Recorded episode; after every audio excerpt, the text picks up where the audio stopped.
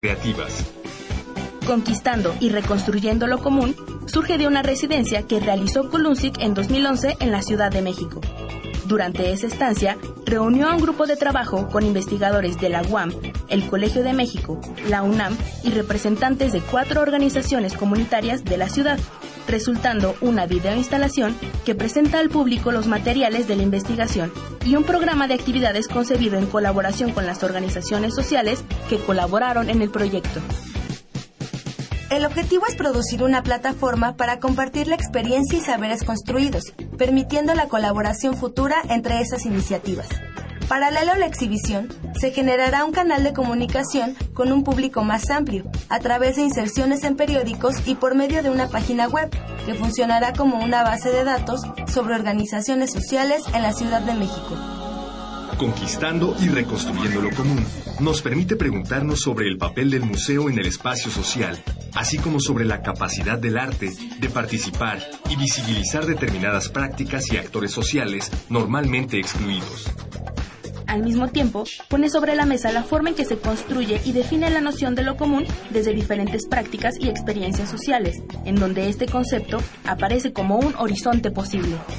Uniendo investigación y la construcción de redes políticas y sociales, la obra de Kolunzik pone en evidencia la experiencia de la autoorganización como parte esencial de la experiencia e historia urbana.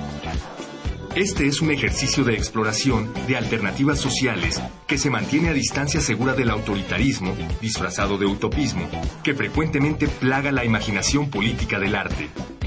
Tiempo de Análisis te invita a conocer más de esta exposición y sobre el trabajo comunitario de distintas organizaciones. Quédate con nosotros.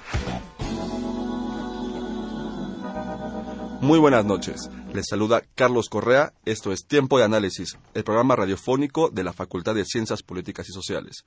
Estamos transmitiendo completamente en vivo a través del 860 de la AM y nos pueden escuchar también vía internet eh, en la página de radiounam.unam.mx. Les recuerdo que se pueden comunicar con nosotros a través de nuestros teléfonos en cabina, que son el 55 36 89 89 y nuestra alada sin costo 01800 505 2688. Recuerda que también, también a través de nuestras redes sociales te puedes comunicar. Eh, vía Twitter es arroba tiempo de análisis o bien Facebook Facultad de Ciencias Políticas y Sociales guion UNAM. Eh, bien, acabamos de escuchar una cápsula que nos preparó nuestros compañeros Axel, Jessica y Héctor. Y les recuerdo que este programa hablaremos sobre conquistando y reconstruyendo lo común. Exposición de Andrea Kulunchich, que se exhibirá próximamente en el Museo de Arte Contemporáneo de la UNAM. Bien, tenemos en nuestra mesa como invitados a María Luisa Rivera, de, integrante de Cananea. Tenemos también a Eric Archundia, integrante de, de Serial. Hola, buenas noches. También tenemos a la artista de la exposición, Andrea Kulunchich. ¿Qué tal? Buenas noches. Y también nos acompaña Ignacio Pla Pérez, eh, curador de programas públicos del MUAC. Buenas noches. ¿Qué tal? Buenas noches. Bien, pues cuéntenos un poquito sobre cómo surgen las organizaciones sociales, eh, cuáles fueron sus primeros acercamientos, cuáles fueron sus primeras problemáticas y cómo surge esta inquietud de organizarse socialmente. Eh, Eric. Bueno, mira, el cereal surge hace 23 años, es una iniciativa de un grupo de novicios jesuitas que durante varios años antes estuvieron explorando eh, lo que hoy conocemos como los mundos del trabajo, en aquel momento con un trabajo de fábrica muy fuerte, como una experiencia de vida desde la Compañía de Jesús, y una vez que se ordenan sacerdotes, asumen la responsabilidad de crear un proyecto que eh, pudiera puentear eh, la visión del servicio cristiano, porque parte de, de esta mística ignaciana, eh, como un acto vivo de servicio a la comunidad y no como algo que se queda en los altares. ¿no? Entonces retoma un poco la experiencia de los curas, curas obreros de, de España y ellos se insertan en comunidades obreras en diferentes ciudades y, luego vienen a la Ciudad de México, sistematizan las experiencias y crean lo que hoy, eh, después de 23 años, es el Centro de Reflexión y Acción Laboral, que maneja cuatro ejes estratégicos de educación obrera y de defensa y promoción de los derechos humanos laborales, que hoy, eh, a partir de una reforma de hace un par de años eh, en materia de, derechos humanos, donde constitucionalmente las garantías individuales adquieren ese carácter progresista y progresivo de derechos humanos, es, es, un cuño, es un lema y es un accionar que desde Cereal y algunas otras organizaciones laborales se fue empujando a lo largo de todas de estas décadas, ¿no? Entonces hoy eso es una realidad, pero es así como surge Cereal como un esfuerzo de eh, la parte de acción social de la Compañía de Jesús en México, ¿no? Y surge como asesorando laboralmente. Asesorando, defendiendo y educando desde la plataforma de Paulo Freire como la recuperación de la dignidad eh, de la persona humana a través del trabajo que representa la vida, la comida, la salud, la vivienda, etcétera, ¿no? Es una calidad de vida integral. Eh, y, esa es la, y esa es la aspiración máxima, ¿no? Eh, María Luisa, ¿nos puedes contar un poco cómo surge este movimiento de Cananea, la organización de Cananea? Sí. Miren, Cananea es un movimiento que nace en los 80s, 1984 y que se crea o la idea nace en un grupo de exdirigentes del movimiento del 68 en base a una demanda sentida como como se dice en, en esta en esta organización que es la necesidad de vivienda. Este mucha gente sigue carente de vivienda siguen rentando y demás y nosotros los que nos sumamos a esa iniciativa éramos gente sin, sin casa, sin vivienda, rentando este y viviendo en condiciones poco dignas, como se dice. Eh, yo era eh, una mujer sola con hijos, eh, había intentado mm, llegar a, a tener mi casa sumándome a algunas, algunos grupos que decían que se estaban organizando por vivienda y pues solamente fui estafada realmente, ¿no? Porque eran, eran solamente ganchos para atraer gente y sacarnos algunos dinero. Y con un poco de, desconfianza me acerqué a, cuando me enteré de que se estaban organizando, dicen las, las personas juntas, ¿no? Que ahora sabemos que eran asambleas, este, en el caso en la base de San Lorenzo, que fue la, una de las últimas bases que se conformaron este, en, este proyecto de, este gran movimiento de vivienda, de las siete bases originarias con las que se conformó Cananea, el movimiento de solicitantes de vivienda cananea, este, fui a San Lorenzo, en San Lorenzo Tezonco, la última a la que yo me sumé.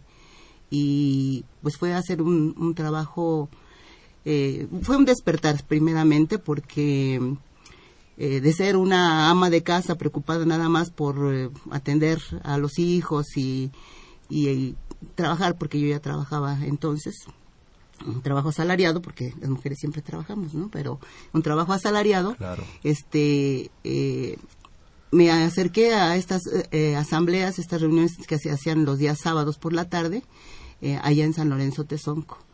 Y fue ir tomando como responsabilidades eh, que como grupo organizado teníamos que tomar. Eh, se, nos, se constituían en varias comisiones. En aquel entonces, antes de estar oficialmente eh, ya como la UCIBS Libertad, la Unión de Colonos, Inquilinos y Solicitantes de Vivienda Libertad AC, éramos el movimiento de solicitantes Cananea, nada más Cananea. con este nombre fuimos conocidos en, en todo el DF y posiblemente este trascendió más allá, ¿no?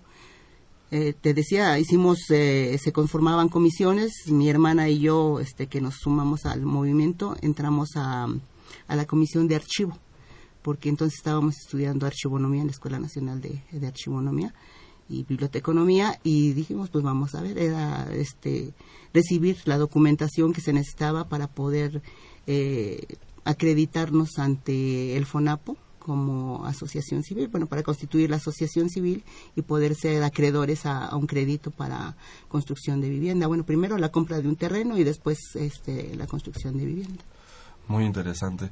Este, eh, Eric, eh, aquí mencionó eh, María Luisa algo muy importante, la desconfianza. En los inicios de, de Serial se enfrentaron con, con la desconfianza de la gente para acercarse a ustedes este, porque suele pasar que después de estar luchando, eh, buscando vías a través del Estado o demás, donde simplemente no, no son escuchados y no consiguen apoyo, en este caso asesoría laboral, este, cuando ustedes se acercaban, eh, ¿tenían desconfianza entre ustedes o ustedes no se enfrentaron con desconfianza, sino todo lo contrario, los, los abrazaron fuertemente? Bueno, mira, eh, um, la realidad es que ni una ni otra, porque el cereal empieza su trabajo de forma clandestina. Este grupo de sacerdotes se insertan en las fábricas sin que nadie supiera que eran sacerdotes, ¿no? Y a partir de eso generan todo un, movimiento de reflexión, eh, generan células de reflexión y promocionan la acción hacia la organización laboral y sindical. A partir de eso, es que, te digo anteriormente, se recoge la experiencia, se sistematiza y se jerarquizan y se priorizan conceptos que puedan formular realmente una apertura que abrace, abarque y dé respuesta desde los trabajadores a sus propias necesidades. Es decir, Cereal lleva una propuesta de organización, pero no eh, decide la forma en que los trabajadores van a resolver sus problemas, solamente ayuda a encauzarlos, los acompañamos y así ha sido desde el principio. Evidentemente sí han pasado una serie de procesos, sobre todo de confrontación hacia la patronal, hacia la parte empresarial y hacia el gobierno. El centro ha sido perseguido, ha sido señalado, porque toca intereses económicos y políticos puntuales muy importantes y lo ha hecho siempre porque ah, trabaja estratégicamente en zonas y en gremios que tienen una trascendencia, eh, digamos, eh, estratégica para el desarrollo del país, como es la educación, la energía, el petróleo, la energía eléctrica, eh, la educación, y eso a, lo largo de los años ha ido tratando de centralizar y focalizar, pero también el mismo devenir de los movimientos laborales y la precarización y, el linchamiento de, los, liderazgos organizativos sindicales ha ido como definiendo líneas de acción eh, distintas, pero siempre desde lo que los trabajadores necesitan, ya sea en lo individual, lo grupal, eh, las asociaciones o los sindicatos. Entonces, eh, es como diferente la historia de cómo surge y cómo defiende Cereal y hoy, bueno, pues ya tiene como un perfil y tiene un posicionamiento internacional importante, ¿no? Muy interesante que que, que, se entrara, que entrara en directo a conocer las, eh, las problemáticas de, de, los trabajadores disfrazados como trabajadores, conociendo realmente su, su problemática, pero no contada, sino vivida. Bueno, pero es que nadie se disfraza de trabajador porque todos somos trabajadores, ¿no? En ese sentido, en ese sentido sí. Pero sí no eran un poco honestos porque entraban con el objetivo de era conocerlos. Bueno, es que si yo vengo como censor de, gobernación aquí, seguro que nadie me, nadie me abre la puerta. Claro. ¿Estás de acuerdo? Entonces, sí, eh, yo creo que hay un trabajo de, de pues hay un poco de, ¿no? de clandestinidad, esa es, esa es la palabra, ¿no? Para poder lograr la organización, sobre todo porque en los años 70 se empieza a gestar la desindustrialización de México, ¿no? A partir de entonces a la fecha hemos perdido más del 96% de la industria eh, nacional. Nos hemos constituido en un país de servicios y probado está que en el neoliberalismo los países de servicios están condenados al fracaso porque no tienen nada que soporte la viabilidad del desarrollo y la equidad social, ¿no? Entonces, eh, eh, el cereal ha tenido que ir enfocando esfuerzos para reorganizar y reorientar los esfuerzos de defensa de los trabajadores, eh, conociendo también de fondo todas estas realidades económicas y políticas. Aparte del contexto en el que surgieron, el contexto histórico que era finales de los 80, principios de los 90, era donde el Estado comenzaba a hacerse un lado, a adelgazarse y por lo mismo como resultado dejar de ellos mismos de defender a los trabajadores, o sea, quitarse, quitarse por completo de ese, dejar ese papel a, sí, no, nunca, nunca han defendido realmente como ningún gobierno latinoamericano ni a la población ni a los trabajadores y han perdido la tutela. Hoy tenemos un Estado que ha dejado la tutela de los derechos de los trabajadores en manos de grupúsculos eh, eh, económicos y empresariales donde lo único que se persigue es el mayor acaparamiento de poder, de beneficios económicos con la mejor eh, con la menor inversión, ¿no? De modo tal que hoy tenemos 80% de depreciación del poder adquisitivo de 1976 a la fecha, ¿no? Tenemos más de 12 millones de trabajadores eh, de la población económicamente activa que son organizados, pero que el, cerca del 96% de estos están en sindicatos que conocemos como charros, ¿no? Sindicatos corporativos y del resto de la población económicamente activa, que son 48 millones de personas en México, eh, pues cerca del 76% no gozan de la protección de la ley. Hoy eh, la informalidad y la carencia de reconocimiento de derechos y la ignorancia de los mismos hace que este país no pueda ir para ningún lado, porque el cereal dice que nadie defiende lo que no conoce y eso sí ha hecho el Estado.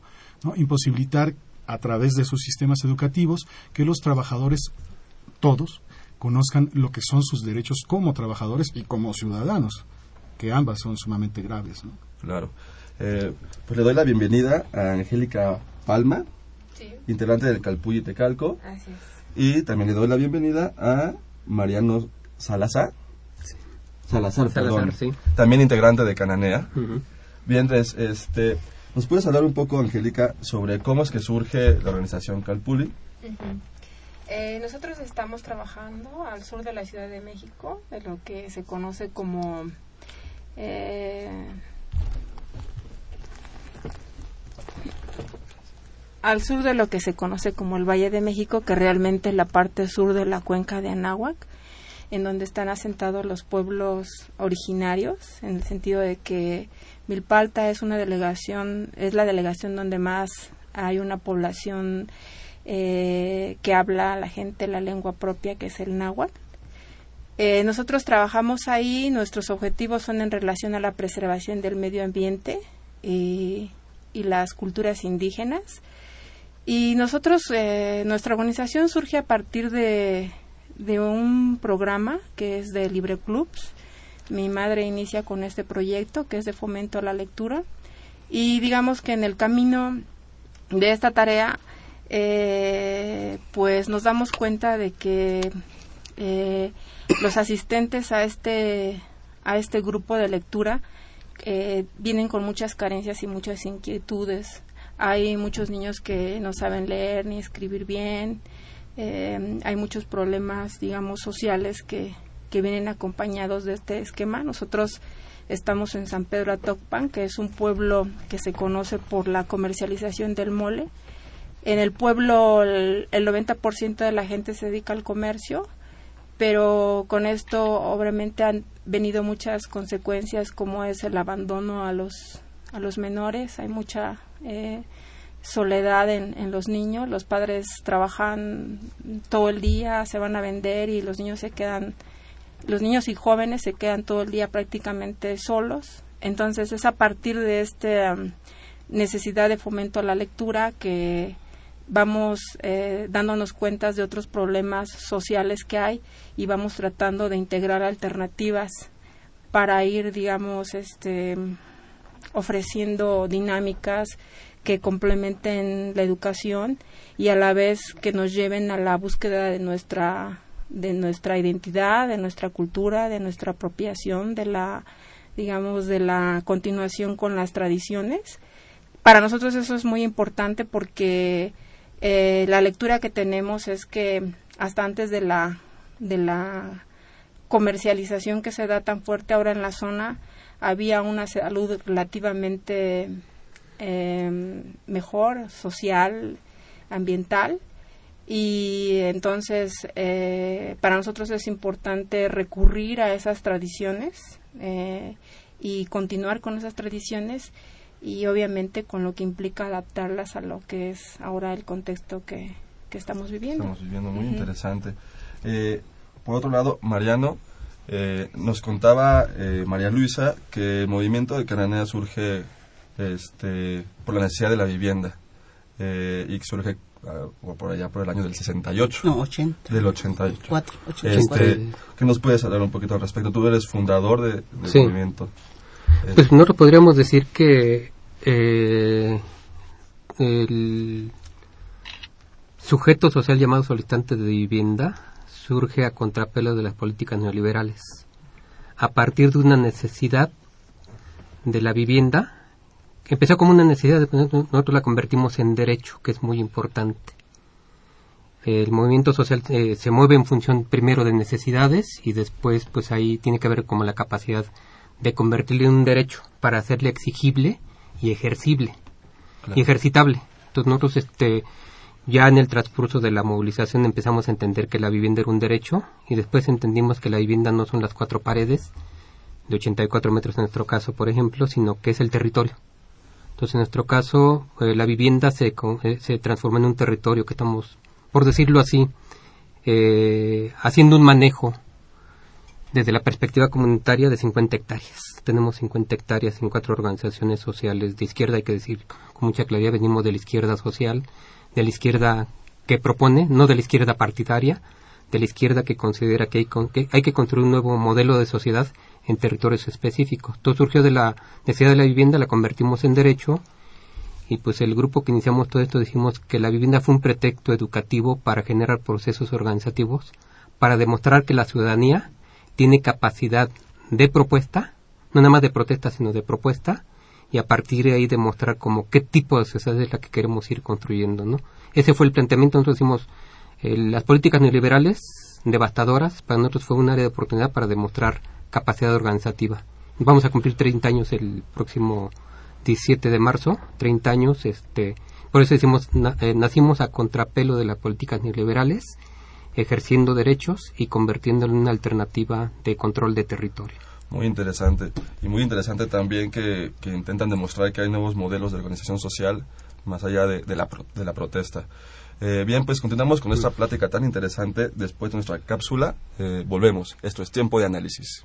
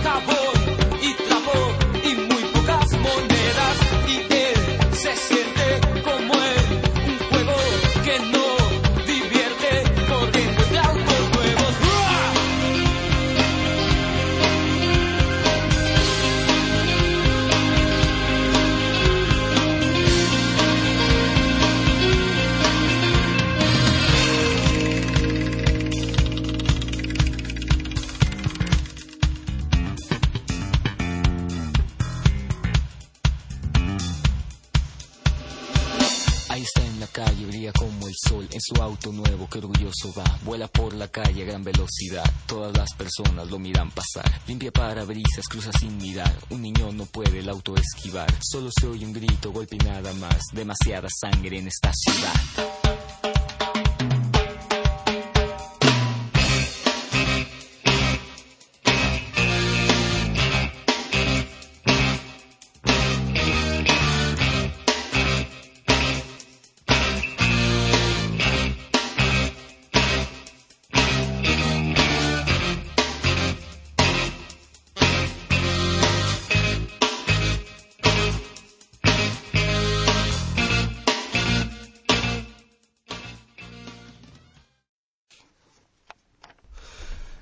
Pues estamos de regreso aquí en tiempo de análisis.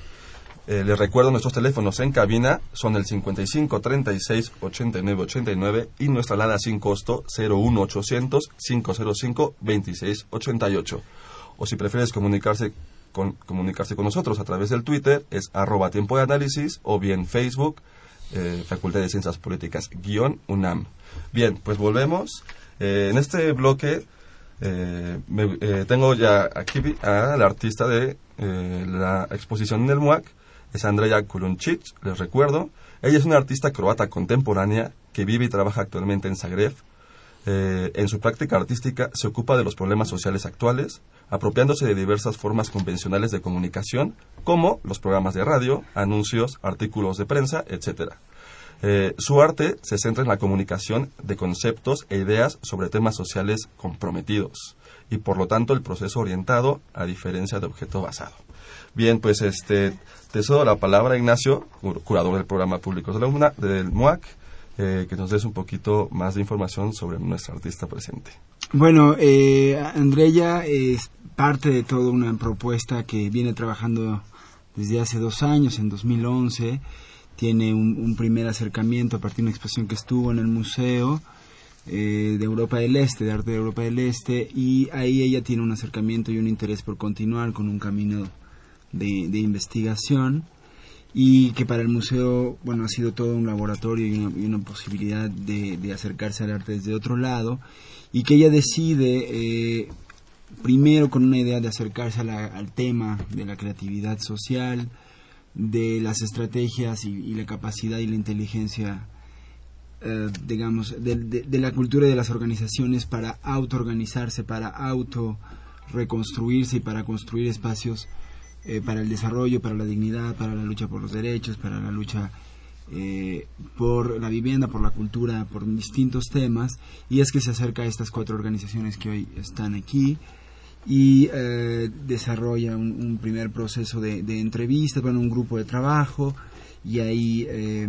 un, primer, eh, digamos, ciclo de entrevistas en video que son parte central en, la exposición. Y eh, después, dos años después, es que se retoma la, la posibilidad de, de hacer esta propuesta y eh, ella desde Croacia sigue trabajando la conceptualización, sigue trabajando eh, la idea de insertarse en los medios, que ella nos contará con más detalle cuál es el papel del juego con los medios de- masivos de comunicación. Y un poco abrimos un grupo de trabajo ya directamente con las organizaciones para reflexionar y discutir el cómo apropiarse del museo. Y que eso eh, ha sido muy interesante. Para mí en lo personal implica como el, in- el- el inicio o el, el trabajo para sentar una semilla en el museo de un laboratorio social, el laboratorio entendido eh, en el que experimentamos y somos experimento a la vez. Claro. Es decir, eh, está también en juego el papel del museo, está en el papel en juego la crítica social y la crítica institucional al, al propio museo, el abrir un espacio para dar voz y, y- y- y conocer esa gran capacidad y ese camino eh, que creo que es fundamental en la historia social de México, incluso ahora lo declaraba Poniatowska que se acaba de ganar el premio el Príncipe de Asturias que decía que si no fuera por esta lucha social este México no existiría. Este ya se hubiera echado a, al, desastre digamos por, por todo el sistema político y económico que, que controla el país. Este proyecto es a la vez es una posibilidad de dar visibilidad y de dar espacio y eso, visibilidad dentro de la lógica museística, dentro de la lógica de exhibición y exposición en salas, un espacio para, para mostrar esta realidad.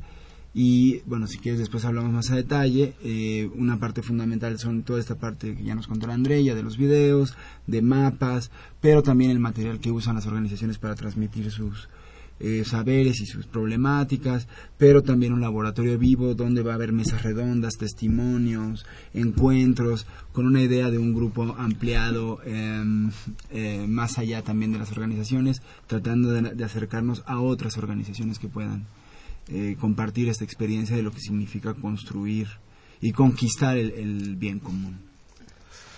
Eh, pues Andrea, me gustaría que tú me comentaras eh, específicamente sobre tu exposición. tus experiencias, eh, tus experiencias trabajando con las cuatro organizaciones. Bueno, yo estoy um, creyendo que el arte puede transformar la sociedad, pero es una cosa muy como mm, muy difícil, ¿no? Cómo podemos hacerlo y cómo porque el mundo mundo de arte es una cosa que es un poco mm, afuera de la vida cotidiana, pero para mí um, yo quiero um, conectar la vida cotidiana y, y- y la vida cotidiana, cuando digo, es la transformación de la sociedad y el mundo donde estoy operando, no sé cómo se dice, donde estoy um, Interactuando. interactuando el, el- el mundo de arte. Y con obras como esa es muy importante que todos nosotros eh, estamos en un diálogo horizontal, que no hay, como te digo, una persona que va a decir vamos a hacer eso, eso, que todos somos horizontal y que todos eh, estamos empezando eh, una, una otra vía de diálogo. El- para nosotros que estamos en arte es difícil porque tenemos un, el museo, un museo, si es un public space, si es una, um, Un espacio público. un espacio público, pero eh, tiene sus reglas y queremos cambiar eso. Eh, después, el artista tiene un papel eh, en, en- en- en la sociedad que yo quiero cambiar también. Y después las organizaciones ti- tienen su vía como, como se organizan, pero esto también queremos un poco, em, como digo, un poco hacer en el- una otra manera para que todos nosotros eh, estamos aprendiendo cómo hacer un diálogo, pero también que se ab- ah, podemos abrir para el público y que cuando el público entre de la sala se siente bienvenido, se siente interactuando con nosotros y si- se siente que todo esto es por ellos, para que ellos puedan aprender cómo se auto-organizar, pero que- para que ellos puedan aprender por qué está importante y Claro. qué esas organizaciones hacen y cómo se puede ayudar uno a otro, cómo se puede hacer cosas para su misma comunidad, cómo no, no esperar que alguien te va a ayudar porque nadie va a ayudar. Y, ah, y para mí todo esto es muy importante y por eso necesitamos activar la sala durante la exposición, tenemos como dos meses. Y como digo, el, el mundo del arte está, es un poco como, como fijo, ¿no? Es un poco, no se mueve tanto, no es tan el- elástico como, como nosotros queremos, pero eso, eso tratamos de hacer. Vamos a ver cómo va a funcionar y si el público cuando entra va a entender que sí puede actuar con nosotros, hacer algo, puede leer, puede aprender o no. Vamos a ver cómo va a funcionar, pero ojalá que sí va a funcionar. Y bueno, eso en, en esos 20 años hasta que hago esas, ese tipo de arte, estoy aprendiendo también cómo hacerlo, los medios, los eh, medias, me- em, mediation, los me- mediar, cómo mediar con el público, cómo que yo, yo siempre quiero que todo, todos, todos se sientan muy bien, que to- Que no todos se sientan ajenos. sí, que todos sí tienen su, su, su vía como entrar en ese tema o cualquier cosa que estamos diciendo. Y como digo, no es fácil, pero pienso que estamos en punto donde, donde todos nosotros estamos sentando. Que, que, que logramos este que, que nuestros obje- objetivos, pero bueno, el opening es en 27 de la inauguración, es en 27 de novi- noviembre hasta 12 de octubre. No, Así 2 que- de- 2 2 de, de de febrero. febrero, De sí. febrero. Así que tenemos dos meses para mm, probar, cambiar, hacer cosas diferentes con el público. Vamos a ver cómo va. O sea, la misma exposición va a ir cambiando como vayan viendo la percepción y el, y el público, como Sí, lo va el- recibiendo. sí, y, y de hecho, bueno, está planteado desde el título que pusieron las organizaciones, el, el título de la exposición, hasta las temáticas de las mesas redondas que tienen que ver con exigibilidad, autoorganización, redes, sinergias eh, y temas de relación de la sociedad civil con las instituciones. Pero también hubo una propuesta de por ahí de María Luisa de hacer testimonios, de que tú puedas entrar en algún momento a la sala y alguien perteneciente a algunas de las organizaciones cuente su experiencia en este proceso de autoorganización y de, de conquista de espacios sociales y de dignidad. Y, y, bueno también con la idea también de que otras eh, organizaciones que no están en este primer grupo de trabajo se puedan ir incorporando. Hemos estado hablando con organizaciones de migrantes eh, de gente que está cercana al movimiento feminista y transfeminista y, sobre temas de diversidad y alternativas sexuales. También sobre la defensa del maíz y la, y la, y la lucha contra los transgénicos y el impacto ambiental. Y la idea es que ellos también se incorporen y, y ocupen esta sala como un espacio propio para conocer esta otra realidad y este otro moverse de este país que para mí es eh, el más interesante. Pero también los artistas que se autoorganizan, vamos a Sí. invitar a ellos también, También hay, una para red, una... ajá, de artistas que ya Porque han encontrado en la autoorganización un camino también para el desarrollo del arte, pero también para la construcción y plataforma de pensamiento, de discusión, de reflexión. Y me parece que la exposición entonces en ese sentido también busca como eh, generar o elaborar un kit de herramientas ¿no? para que otras organizaciones también sepan cómo, cómo activarse en este sentido, cómo empezar a moverse. O aquellos que no están organizados y Conviene ese primer les paso. interese. Sí. Sí, sí, ese es un objetivo que tenemos, que las otras organizaciones pueden, o la, la gente que quiere hacer una organiza- organización puede saber cómo hacerlo, puede um, tener un, como, como digo, una espalda ah, a, la- a las cosas que eh, estamos diciendo. Pero también los estudiantes son muy importantes, así que invitamos a los estudiantes que nos acompañan en todo esto, primero, y, y lo más los estudiantes de sociología, de political science, de, de, de filosofía, de, de social. Sí, este es un mensaje para todos los que escuchan este programa de ciencias políticas.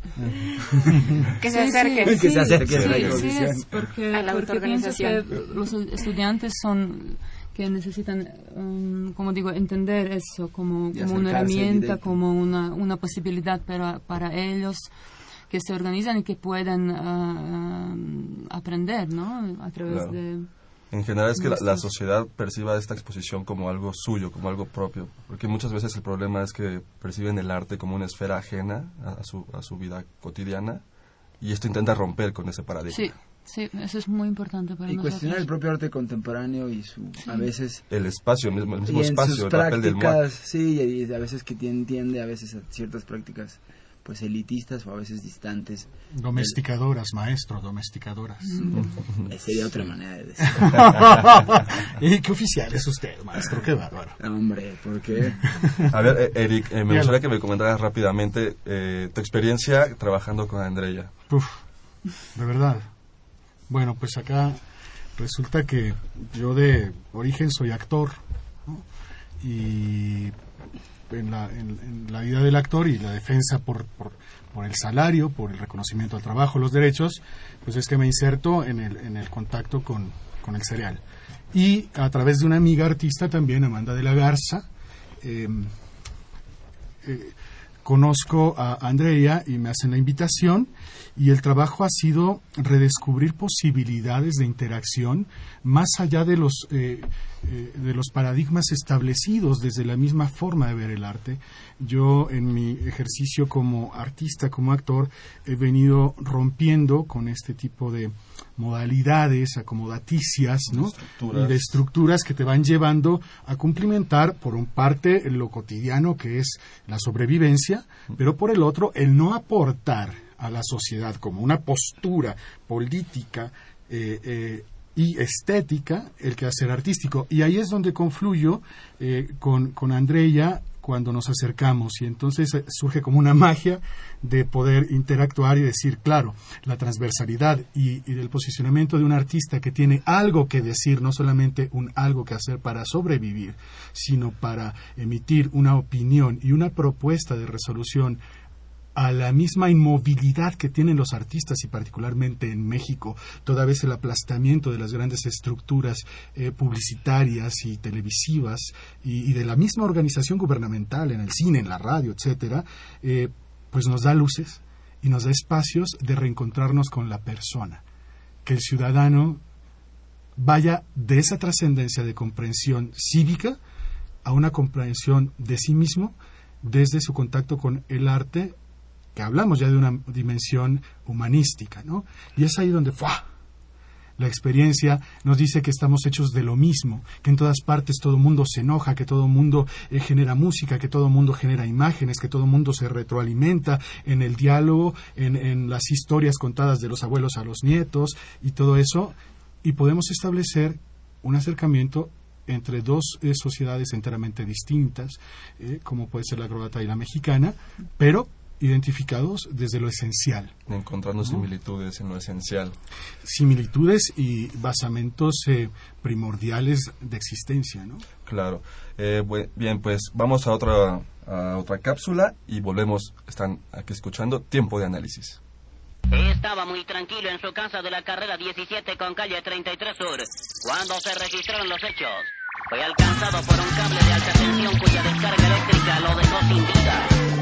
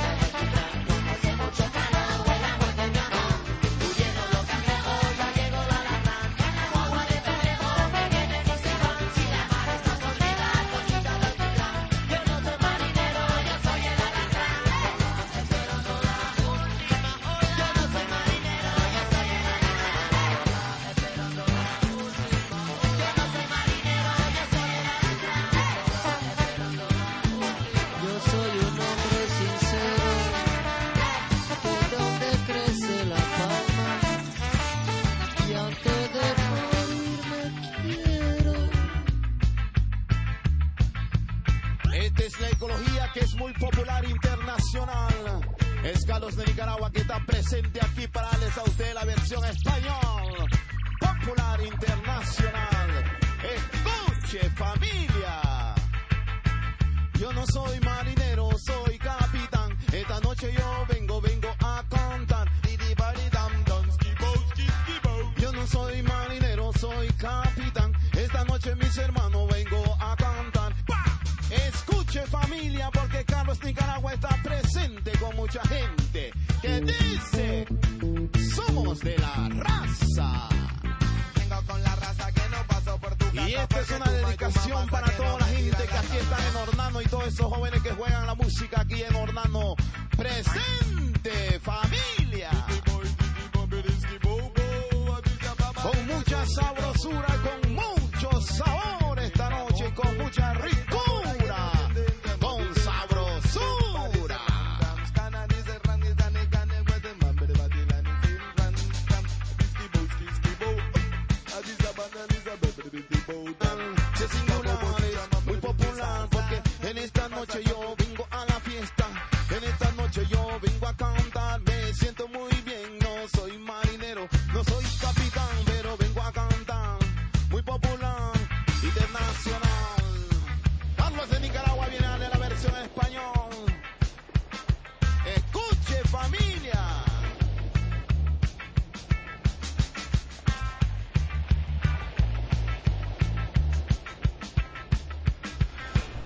Estamos de regreso aquí en Tiempo de Análisis. Eh, les recuerdo rápidamente, nuestros teléfonos en cabina son el 55 36 89 89 y la da sin costo 01800 505 2788, donde nos pueden marcar y darnos sus comentarios o dudas. O si prefieren vía Twitter, arroba Tiempo de Análisis o Facebook, Facultad de Ciencias Políticas y Sociales, guion UNAM. Pues estamos de vuelta con nuestros invitados.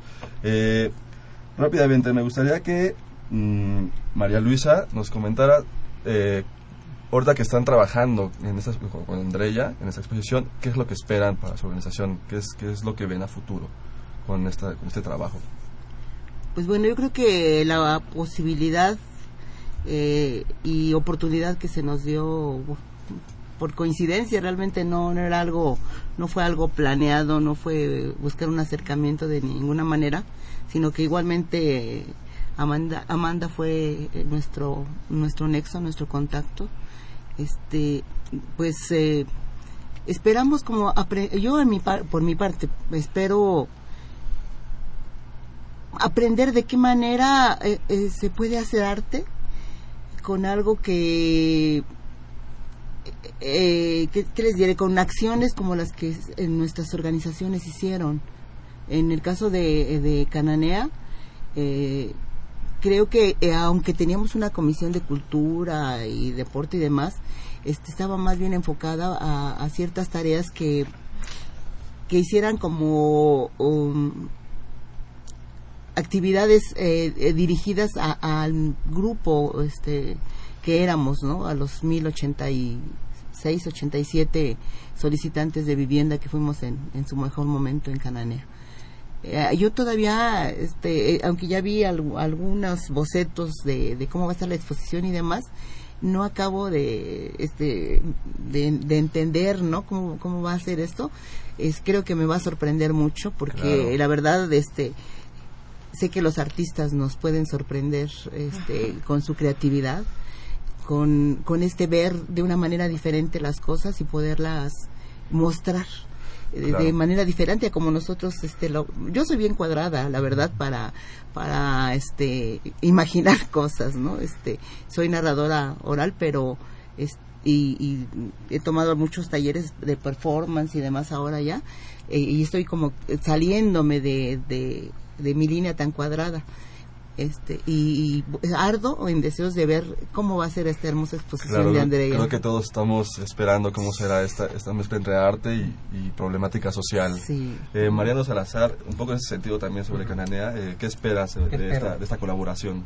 Pues yo manejo mucho un concepto, el concepto de enamorar y seducir. Yo espero que la gente que visite el museo salga enamorada, salga seducida del arte, de lo que implica construir organización, del arte de volver a creer en la gente, del arte de volver a tener confianza entre los seres humanos, del arte que implica construir tejido social, a contrapelo de estas políticas individualistas, atomizadoras, que solamente piensan en consumir, consumir, consumir. Nosotros planteamos en reinventarnos, repensarnos como seres humanos, porque si nos repensamos como seres humanos seguramente vamos a dar una fuerte lucha inteligente en, en contra de todas estas políticas neoliberales que nos ve como, como una matrícula, como un número más. Creo que yo espero que los que nos visiten salgan seducidos, salgan enamorados, para que no solamente visiten el museo, sino visiten las experiencias que estamos desarrollando este, durante 30 años. Claro, romper con esta visión de que, como dices, no somos un número, sino somos personas con historias de vida detrás. Y con vida digna. Claro. Eh, Angélica Palma, eh, de Calpuli, ¿qué esperas este, con esta colaboración con Andrea? Pues ha sido primero muy eh, fascinante trabajar en este formato. Eh, fue a través de, una, la invitación de una amiga de Solenaro quien ha venido a, a trabajar con nosotros, ha estado con nosotros de cerca y este ha sido muy interesante porque el arte ahora nos está llevando a nuevos caminos eh, a nuevas posibilidades a transgredir los formatos tradicionales incluso de espacio de tiempo. Eh, yo espero la posibilidad de, de hecho la, la exposición nos ha dado la posibilidad de escuchar al otro, eh, de incluso contraponer, eh, escucharnos en, incluso en objetivos completamente opuestos y sin embargo tener la calma de escuchar lo que el otro está diciendo, de vernos en esa posibilidad de eh, esencialmente humana.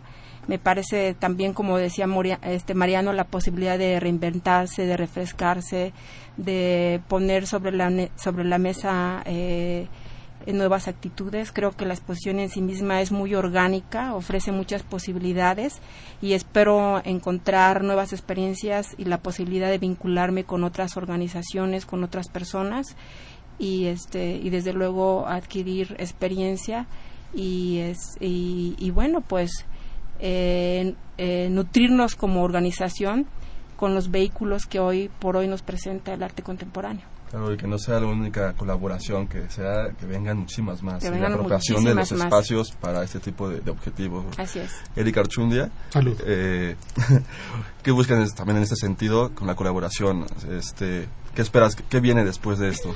Bueno, mira, nosotros no nos planteamos expectativa realmente.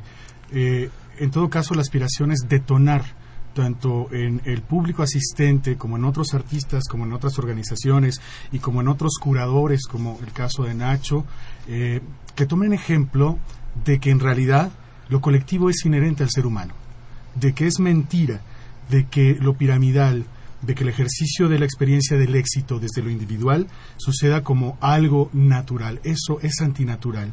Y me parece que en ese tenor, el trabajo que ha venido realizando el MOAC, el trabajo que ha venido realizando Nacho, Andrea, Amanda, apuntan hacia esto, a la recuperación de lo colectivo desde un posicionamiento libertario y libre, que es el único espacio donde se puede transitar en la vida y en el arte. Y la aspiración en todo caso sería detonar motivos de la creación de nuevos mundos sociales. ¿no? Claro. Eh, pues tenemos una llamada del público. José Manuel Garza de Iztapalapa nos dice, invitada de lujo, el programa debería de durar dos horas. Venga. muchas gracias. Y por otro lado también nos comenta que en México hay una gran violencia arquitectónica, pero hay un gran valemadrismo, mucho atropello en nuestra ciudad. Eh, pues muchas gracias por, por, tu, por tu llamada, José Manuel. Eh, rápidamente, Ignacio, me gustaría que nos hablaras eh, un poco de la curaduría de, la exposición, así ya, para cerrar el programa. Bueno, simplemente decir que también fue un proceso colectivo, es un trabajo que, que hicimos junto con Andrea, Amanda de la Garza, Alejandra Labastida y yo, y bueno, plantear e invitarlos no nada más a la inauguración que es el 27, sino a todo el ciclo de conferencias y actividades y a las organizaciones y gente que está interesada en la temática y en la idea de, ocupar y aprovechar un espacio como el museo, que se acerquen, se acerquen a programas públicos eh, y ahí vengan y traigan sus propuestas, pueden escribirnos a programa.públicos.moac.unam.mx y traer sus propuestas y saber y, y tengan conciencia y, sepan pues que la sala está abierta, que es un espacio que estamos abriendo y que esperemos que quede abierto en el museo por mucho tiempo y que esperamos que, que este laboratorio social continúe y con Andrea y con más gente que se vaya incorporando, que es parte de la, de la propuesta para conocer toda esta experiencia. Bien, pues este, esto fue todo por hoy. Este programa fue bastante interesante. Les doy las gracias a nuestros invitados, al artista Andrea eh, muchísimas gracias por haber asistido. Eh, y a nuestro público, gracias por sintonizarnos. Les recuerdo que el próximo miércoles eh, tienen cita con nosotros nuevamente a las 8 de la noche para escuchar tiempo de análisis. el programa del próximo miércoles hablará sobre las mujeres en escenarios violentos.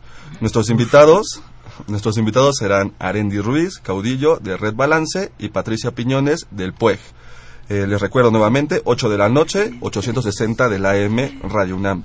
Eh, rápidamente les comento que nos pueden seguir en Twitter o que no nos estén escuchando o a través del Facebook, el Twitter es arroba tiempo de análisis o Facultad de Ciencias Políticas y Sociales guion UNAM. Eh, estuvo en cabina y operación Humberto Castrejón, en montaje Gustavo López, en la producción de cápsulas Guillermo Pineda y Elizabeth Ayala y Tania Morales, así como Benjamín Sandoval.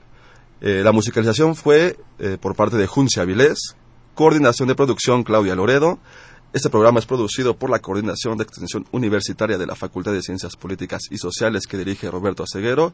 Se despide de ustedes Carlos Correa. Muy buenas noches. Esto fue Tiempo de Análisis. Tiempo de Análisis.